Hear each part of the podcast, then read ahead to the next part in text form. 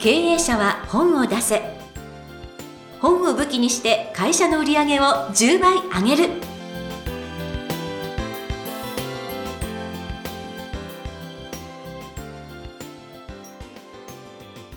皆さんこんにちは。坂田陽子です。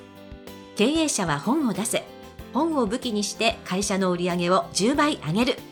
ジャイアン今回もよろしくお願いいたします。はいよろしくお願いします。ところでですね、えー、リスナーの皆さんジャイアンのポッドキャストの MC をやっていただいている、えー、坂田陽子さんについてですねご存知の方もいらっしゃると思うんですけどもここでちょっとですねえー、ご本人からですねその素晴らしい略歴を紹介していただきたいんですけども、えっと、ジャイアンのあのやってるセミナーではね、えー、本田健さんとジャイアンのあの講演会500人とか、はい、ジャイアンと神田正則さんの講演会500人とかそういう大型のですね、えー、講演会の司会を全部総合司会をですね全部坂田陽子さんにやってもらっています。じゃあご本人からですねちょっと輝かしいえー、歴史をですね戦歴をお話しください。いえいえいえ、はい、まああの輝かしいというかあの本当にあの今やってる仕事から申し上げますと、まああの NHK のまあ報道局の方で今あの11時のニュースチェックイレブンというニュース番組を担当してるんですけれども、その前はですね本当にもう10年近くニュースウォッチ9という9時のニュースを本当に毎日毎日もう生放送なので。本当になんか戦いの仕事だったんですけれども、ね。はい、皆さん聞いてますよね、はい、絶対ね声を。あの皆さん一回は聞いていただいたんじゃないかというまあナレーションをねまあ担当してきたっていう感じなんですけれども、はい、まあ、そのナレーションのほかにも、実はあの大前健一さんが学長のビジネスブレイクスルーというところで、まあ、のリーダーシップアクションプログラムというリーダーを目指す方、まあ、経営者もそうなんですけれども、はい、来られる方々に、まあ、リーダーシップのそのコーチングを行っているので、まあ、そういった意味でこちらのねあの経営者の皆さんの、まあ、ポッドキャストもちょっとご縁をいただいたというところもありますよね。はい、あってらっしゃる経営者の方もたくさんいらっしゃると思いますね。はい、はい、かもしれないですね、はい、またですね家計が素晴らしいんですけど、いやもうね元元インド大使夫人とかですね あとおじいちゃんおばあちゃん素晴らしいんですよね。いやいやいや、はい、まああのまあ祖母はあのまあちょっとデザイナーだったんですけれども、もともとパリコレね。パリコレというかもう本当に昔あのパリの方に行ってですね、はい、えー、あのバレンシアガというあのデザイナーについてずっとあのデザインを勉強して、はい、まああちらであの藤田嗣治という、はい、あの画家さんともすごく仲良くなったりですとかっていう、ね、そういう祖母なんですけれども、まあその祖父の方なんですが、あのその祖父のいとこに当たるんですが、が実はあの湯川秀樹、えー、第1回ノーベル物理学賞を取ったってえー、それ初めて聞きました。素晴らしいですね。はい、というような家系に生まれて、現在 NHK で ナレーションしているというっていう感じで、あのありがたくも吉田さんとお仕事させていただいてます。はい、まあ、お付き合い長いので皆さん、はい、はい、ぜひ今後もジャイアンも陽子さんもぜひよろしくお願いします。お願いいたします。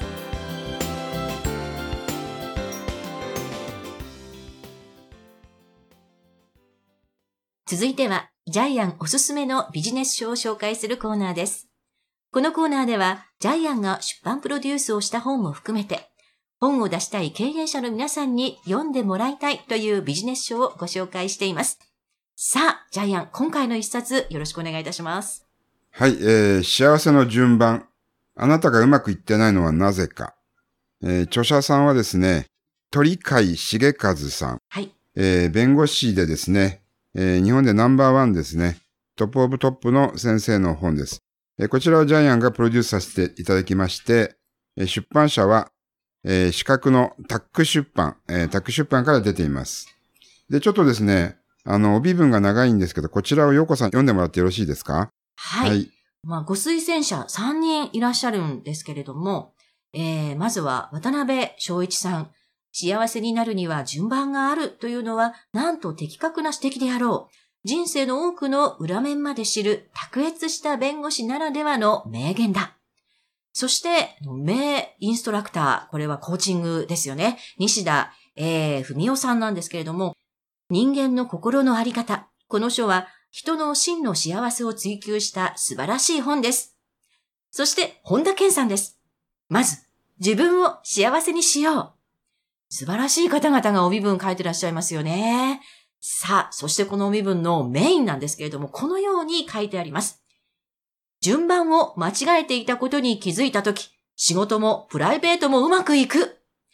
こちらなんと、日経新聞活躍した弁護士ランキングに5年連続ランクイン。気鋭の経営者たちのメンターとして辛抱を集める著者が、苦難の前半生を経て、ようやく見出した幸せになるために人生において守るべき手順とは、ということで書かれています。ちょっとですね、帯文長いんですけども、まさにこの帯文と同じようにですね、私たちが幸せになれない理由は実は順番が間違っている。これがこの本のテーマなんです。はい。えっと、例えば、えー、まあ会社、まあいろいろ会社は営業すると思いますけども、やっぱり営業よりまず前に優秀な社員を採用することが先ですよね。うん、それから、例えば女性にプロポーズして振られるよりも、その前に自分の魅力を磨くことが先ですよね。確かに。はい、こういう形でですね、仕事でもプライベートでも、私たち結構順番を間違えてる人が多いんですけども、でほとんどの人が順番を間違えてる。だから幸せになれない。それをですね、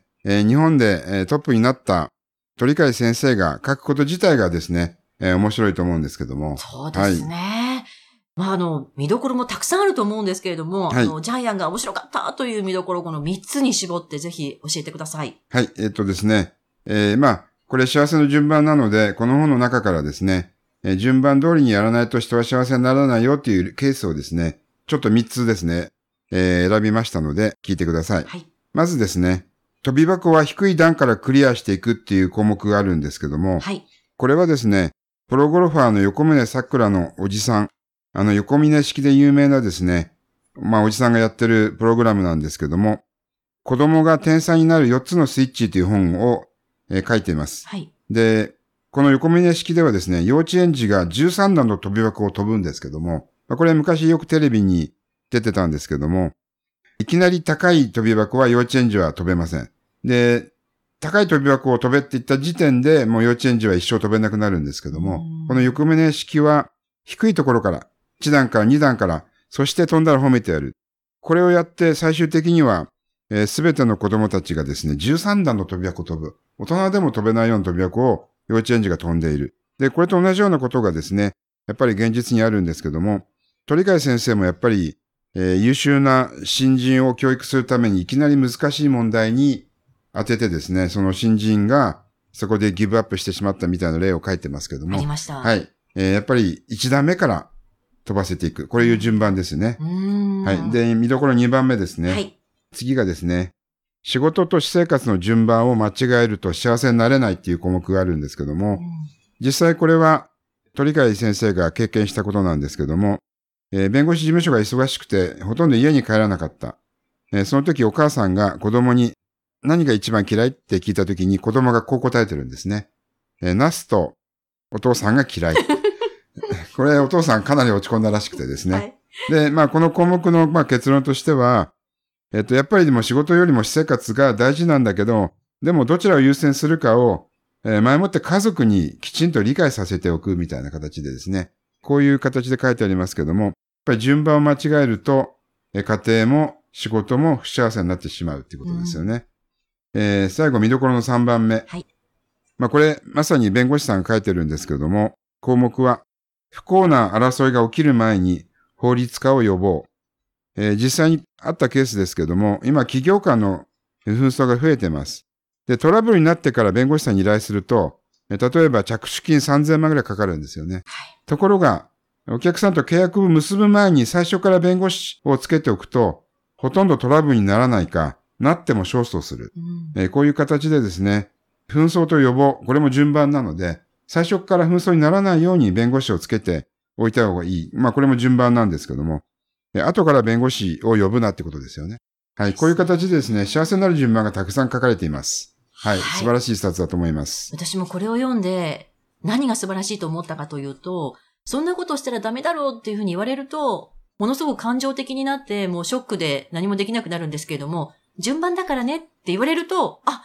それからやったらいいのかなってこう素直に受けられると思うんですね。そういう意味ではこの順番という言葉を使ったところに、鳥海先生の素晴らしさがあるんじゃないかと思いましたけれども、いかがでしょうか？はい。まあこれは一緒にジャイアンと鳥海先生で考えたテーマですね。はい。素晴らしいテーマだと思います。というテーマをちゃんと見つけてくれるのがジャイアンでございますので、あの、皆さんもぜひ本作りにチャレンジしていただきたいなという気がいたします。ということで、えー、今回の一冊、幸せの順番、タック出版より、鳥海重和さんの本でございました。ありがとうございました。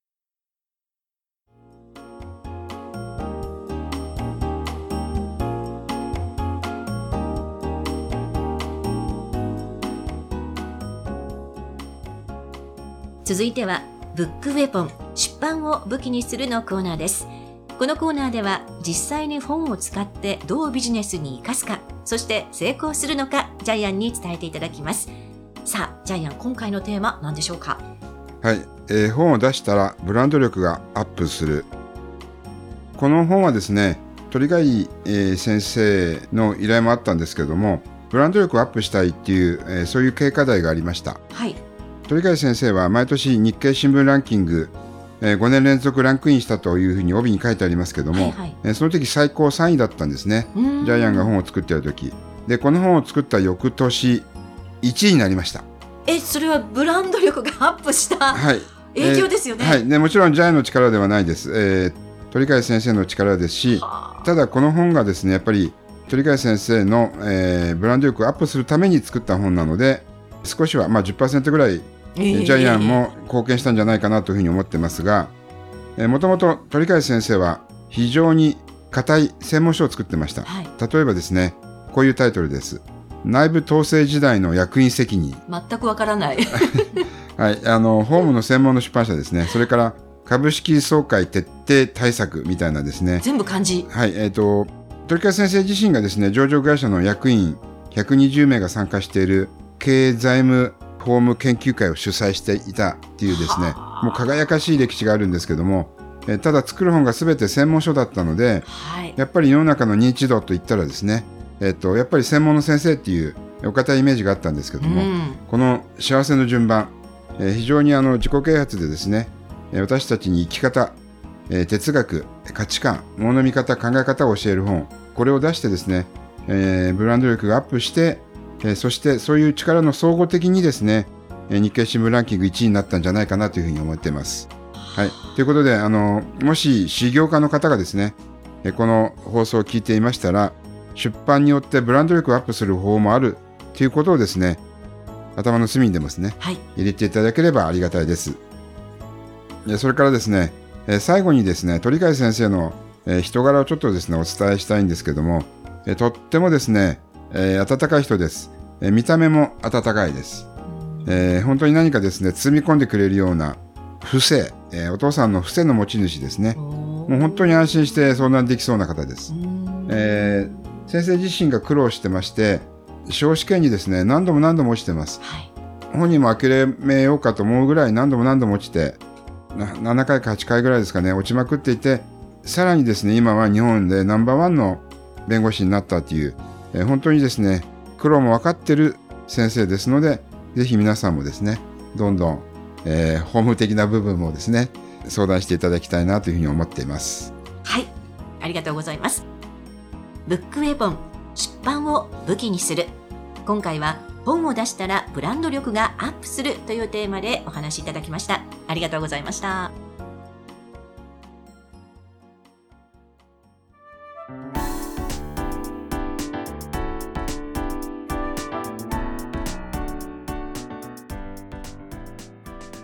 第2回経営者は本を出せいかがだったでしょうか？この番組ではジャイアンへの質問もお待ちしています。本を出して売り上げを上げたい方は天才工場のホームページをぜひチェックしてみてください。またこの番組で質問を採用された方には抽選でジャイアンのサイン入りの本をプレゼントいたします。それではジャイアン今週もありがとうございました。はいぜひ経営者の皆様も本を出してえ自分のブランド力を最大に高めてください。